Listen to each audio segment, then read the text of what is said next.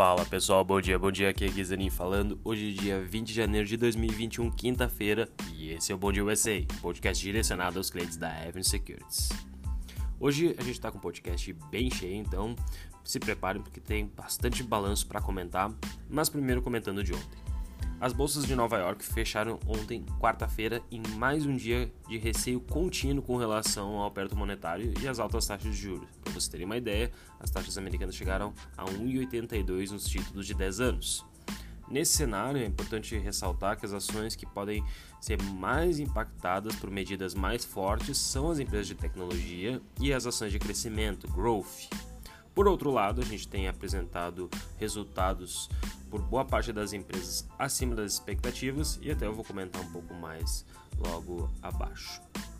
Dow Jones ontem menos 0,96, SP 500 menos 0,97, Nasdaq menos 1,15. Entre os setores, o consumo não discricionário subiu 0,5% e o setor de utilities subiu 0,3%.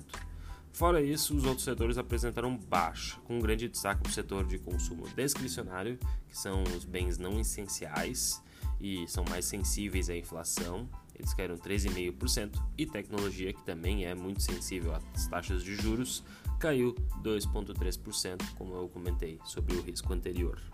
O dólar caiu 1,68%, ele está no menor patamar dos últimos dois meses por conta da boa performance do real em relação às principais moedas globais e um rally dos preços das commodities. A gente até começa a ver aí petróleo e minério de ferro subindo e a bolsa brasileira começa a ganhar bastante destaque internacional por ser um player nesse setor. A moeda americana caiu, mas a gente sabe muito bem que quedas sempre são oportunidades para quem é um investidor de longo prazo. Para hoje, o que a gente tem? É, primeiro grande destaque é que as tensões na Europa continuam a preocupar o mercado. Um alto diplomata da zona do euro acusou a Rússia de não levar a sério a Europa e as medidas de risco que eles implementaram na fronteira ucraniana. Além disso, o Banco Central chinês cortou durante a madrugada as taxas de empréstimos, que é as taxas de juros deles, né, em meio a preocupações a uma desaceleração econômica. O Banco Popular da China reduziu a taxa básica de empréstimos de 10 anos de 3,8% para 3,7%. Em dezembro, o PBOC, que é a, o Banco Central, cortou as taxas de juros de empréstimo pela primeira vez desde abril de 2020, quando a gente teve início da pandemia. Com isso, fez com que as bolsas na Europa até andassem um pouquinho. Xangai caiu 0,09, mas estava bem mais do negativo. No Japão, o Nikkei fechou em alta de 1,1 já na Europa, Eurostox com essas tensões políticas cai 0,23, CAC 40 cai 0,51, DAX índice alemão sobe 0,21 e na Inglaterra o FTSE 100 cai 0,28. Por fim, futuros americanos operam em alta. Nasdaq está subindo 0,59 depois de vários dias de queda forte. Hoje não é até muito comum a gente ver os índices futuros durante a manhã subirem tanto. SP500 0,36 e Dow Jones 0,31.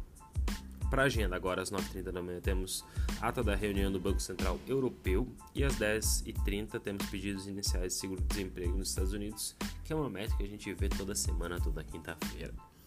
Balanços: American Airlines, Baker Hughes, Intuitive Surgical e Netflix à noite. A gente vai saber o que está acontecendo com a gigante de streamings. Agora vamos para os balanços. Balanço que a gente vai falar hoje: Procter Gamble, Prologs, United Health, Morgan Stanley e Bank of America. Vamos começar com os dois grandes bancos. Morgan Stanley, código MS, divulgou ontem pela manhã, no dia 19, os resultados referentes ao quarto trimestre e as receitas vieram ligeira, ligeiramente abaixo do esperado, mas o lucro por ação ficou acima, então o mercado reagiu positivamente, as ações subiram 2,5%. Receita 14,15 bilhões versus 14,6 esperado, lucro por ação 2,01 versus 1,91 esperado. Um grande destaque foi que, de acordo com o CEO, o banco registrou recordes de receita para 2021, impactados principalmente pelo forte resultado dos principais negócios da empresa, como o trading, que é muito famoso, subiu 13%, e a gestão de patrimônio, que subiu 10%.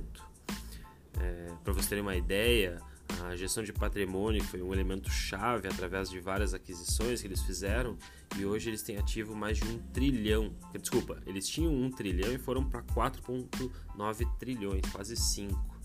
é ainda metade da BlackRock, mas Morgan Stanley conseguiu crescer bastante em dois anos. As ações código MS possuem valor de mercado de 173 bilhões, caem 4,5% em 2022 contra menos 0,61 do XLF, que é o ETF que mede as instituições financeiras.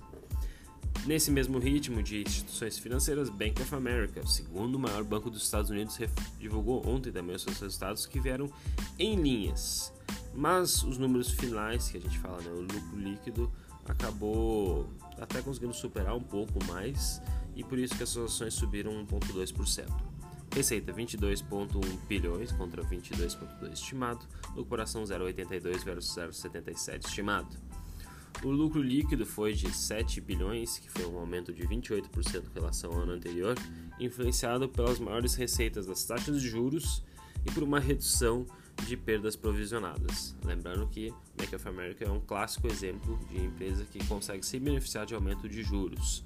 Já outros bancos, como o Goldman Sachs, é, têm como resultado mais importante as áreas de M&A, é, fusões e aquisições, que a gente chama de gestão de patrimônio, de IPOs e assim por diante.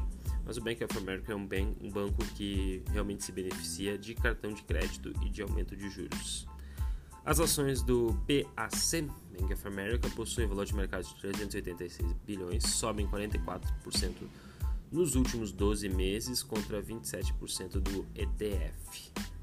Agora, um REIT. Quem aí gosta de REITs? Ganha dividendos é, todos os meses ou todos os trimestres em dólar. Para quem não conhece o REITs, que é similar ao fundo imobiliário, existe um que é chamado Prologues, código PLD que é um dos maiores REITs do mercado e eles divulgaram ontem seus números referentes ao quatro trimestres. O Prologues é um operador de diversos galpões logísticos espalhados nos Estados Unidos e no mundo, inclusive tem no Brasil, se vocês olharem é, lá no Rio de Janeiro, logo na entrada tem um galpão da Prologues. Eles bateram as estimativas dos analistas, subiram 1% no dia. Receita 128 bilhões contra 125 projetado pelos analistas e um FFO que seria uma métrica muito utilizada pra, pelos analistas de REITs, veio em 1.12 contra 1.10 estimado. A ocupação média ficou em 95 entre, entre 95.5 e 97.5 é, no, no ano. É esperado que continue em 2022 e venha bem acima do quarto trimestre de 2020, que foi 95.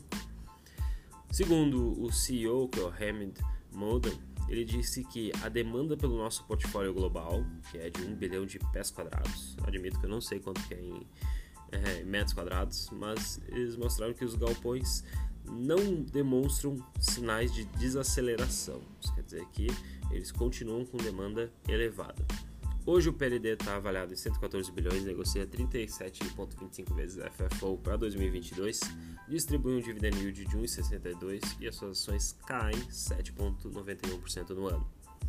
Agora, antes de falar de Procter Gamble, que é muito famosa, vamos falar de United Health, que é a maior empresa de saúde do mundo. Tá? E eles reportaram seus resultados ontem, batendo as estimativas do mercado.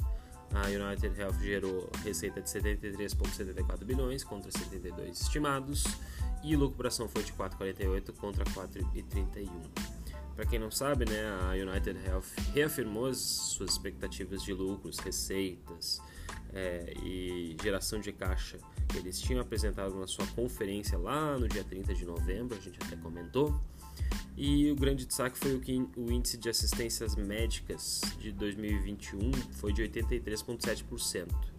Foi um desempenho favorável. É, além disso, os custos operacionais caíram 14,8%, devido, devido a uma revogação dos impostos de seguro de saúde que foram executados e efeitos do Covid que ajudaram a impulsionar os lucros é, das suas redes de hospitais. Além disso, eles dizem que tiveram um avanço contínuo de produtividade que acabou sendo compensado aí o mix de negócios e investimentos ajudou a empresa a crescer mais. A United Health, que o código é UNH, está avaliada em 473 bilhões, negocia 22 vezes PI para 2022 e distribui um dividend yield de 1,25. Ela é uma das dividendos aristocrats, uma das empresas que paga dividendos há mais de 25 anos e as suas ações no ano caem 7,44%. Por fim, mas não menos importante, Procter Gamble, código PG, e não é Paulo Guedes, tá? É Procter Gamble, que é uma empresa gigantesca. A empresa de bens de consumo subiu ontem 4% após divulgar lucros acima das expectativas de Wall Street. A empresa registrou 1,66 dólares por ação, um centavo acima das estimativas, e a Procter Gamble também superou expectativas de receita, além de elevar suas é, previsões para 2022. A empresa disse na sua teleconferência que já informou os varejistas que vai aumentar os preços de diversos produtos em meados de abril. Inflação, né? A Procter Gamble aumentou os preços de 10 categorias de produtos, incluindo cuidados com bebês, cuidados com casa, cabelo, higiene bucal, entre outros. A empresa também está elevando os preços em seus mercados internacionais e, segundo os executivos, o aumento da PG é principalmente por causa da inflação de custo. Os seus produtos ficaram mais caros e eles estão tendo que repassar isso. Cerca de metade do crescimento orgânico dos 6% de venda no trimestre veio por causa é, do aumento dos preços e aí isso poderia talvez ter sido até maior, mas cresceram 6%. Os executivos apontavam que a maioria das mudanças dos preços anunciada ainda não entrou em vigor, mas vão entrar ao longo dos próximos é, meses. Ele disse também que eles, seus rivais estão enfrentando a mesma pressão de custos por causa das commodities e com isso eles sentem confiante que aumentar o preço não vai ser um problema, porque os outros também vão fazer. É, a Procter Gamble hoje vale aproximadamente 395 bilhões, negocia a PE de 27 vezes, paga um dividendo de 2,1% ao ano e as soluções até estão estáveis, próximas do 0 a 0. Tá certo, pessoal? Hoje foi um podcast um pouco mais longo, espero que tenham gostado. Me sigam nas redes sociais, arroba também sigam Will, arroba Will Castro Alves. Amanhã estamos de volta. Aquele abraço, tchau, tchau.